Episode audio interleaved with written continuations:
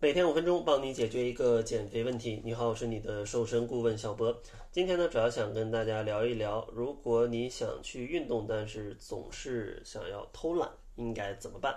今天呢，就给大家提供五个日常的小习惯，让你可以轻松的运动起来。呃，运动的好处呢，我就不多讲了，相信大家都了解，减肥啊，对身体各方各面的这种。啊，健康的影响，还有对你的情绪的影响啊，这个咱们就不赘述。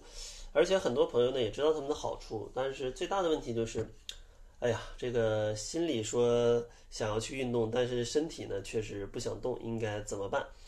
呃，第一个小技巧呢，就是建议大家去给自己每周留下一个晚上的时间。这一个晚上的时间呢，就是不要安排其他的事情，比如说不要安排聚餐呢，不要安排工作呀，不要安排什么其他的娱乐的活动啊。咱们今天这个晚上就是开始运动，哪怕只是去楼下散散步。你养成这个习惯，每周安排一天，你就会逐渐发现运动对你的好处，以及每周运动一天，它也并不会有很多的负担。而且如果你提前安排好了。啊，你也更容易去执行运动，或者说开启你整个的运动计划。然后第二个小的建议呢，就是希望大家可以多在网上或者通过朋友，呃，或者在健身房找到自己感兴趣的运动项目。因为如果你是被强迫的去运动，你不喜欢这个运动的话，其实大家都知道，去跑步其实挺枯燥的啊，甚至去快走都觉得很无聊。但是如果你喜欢上一个运动，觉得跳舞很有趣，或者说呢，我就是非常喜欢骑车，我呢非常喜欢去举铁，那你找到自己喜欢的事情，那你就更加容易坚持下去。当然呢，你可能最开始喜欢某种运动，发现做下来并不喜欢了，没关系，运动的种类特别多，你再去找一找，肯定总有一种是适合你的吧。然后第三个小习惯呢，就是。找一个靠谱的朋友一起，因为找一个朋友一起去做某件事情，它可以很有效的去提高你的执行力。因为你可能怕自己偷懒拖累对方也不好意思，但是前提你一定要找一个是真的想做这件事儿的朋友，不要说找一个就爱偷懒的朋友，那结果哎他天天拖你后腿，你更不想运动，那就很难受了。所以说呢，建议大家找一个志同道合，可以一起去。运动的啊朋友，然后第四个小建议呢，就是如果你也找不到什么一起运动的朋友，你也找不到喜欢的运动，那建议大家可以去健身房去报一个短期的团课，比如说就三天五天的这种。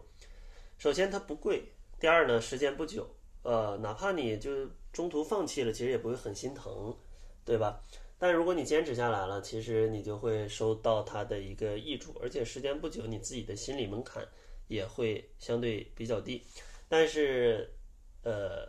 要特别注意一下，就是大家不要在自己没养成运动习惯的时候，你在健身房里面花特别多的钱，比如说买什么三十节的教练的课，结果你运动了三五次都不去了，那你这个钱八成就会打水漂了。